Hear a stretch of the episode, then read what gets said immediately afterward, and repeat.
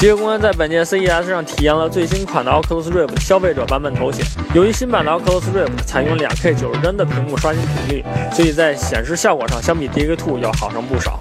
新的绑带和固定方式让人们佩戴起来更加容易。在体验过程中，极客公园一共尝试了四款配合 Oculus Rift 的 VR 游戏，可玩性很高。但出乎意料的是，体验之后却出现了呕吐感。或许是因为只能坐着使用 Xbox 手柄而影响了方位感所致。相信等到 Oculus Touch 手柄普及之后，这种情况一定会有所改善。目前，Oculus 在今天早上正式开始了消费者版本预售，售价为五百九十九美元。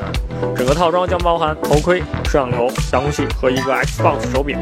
参与预售的人员将会在之后免费获得一款 Oculus Touch。感兴趣的人们可以点击官网查看。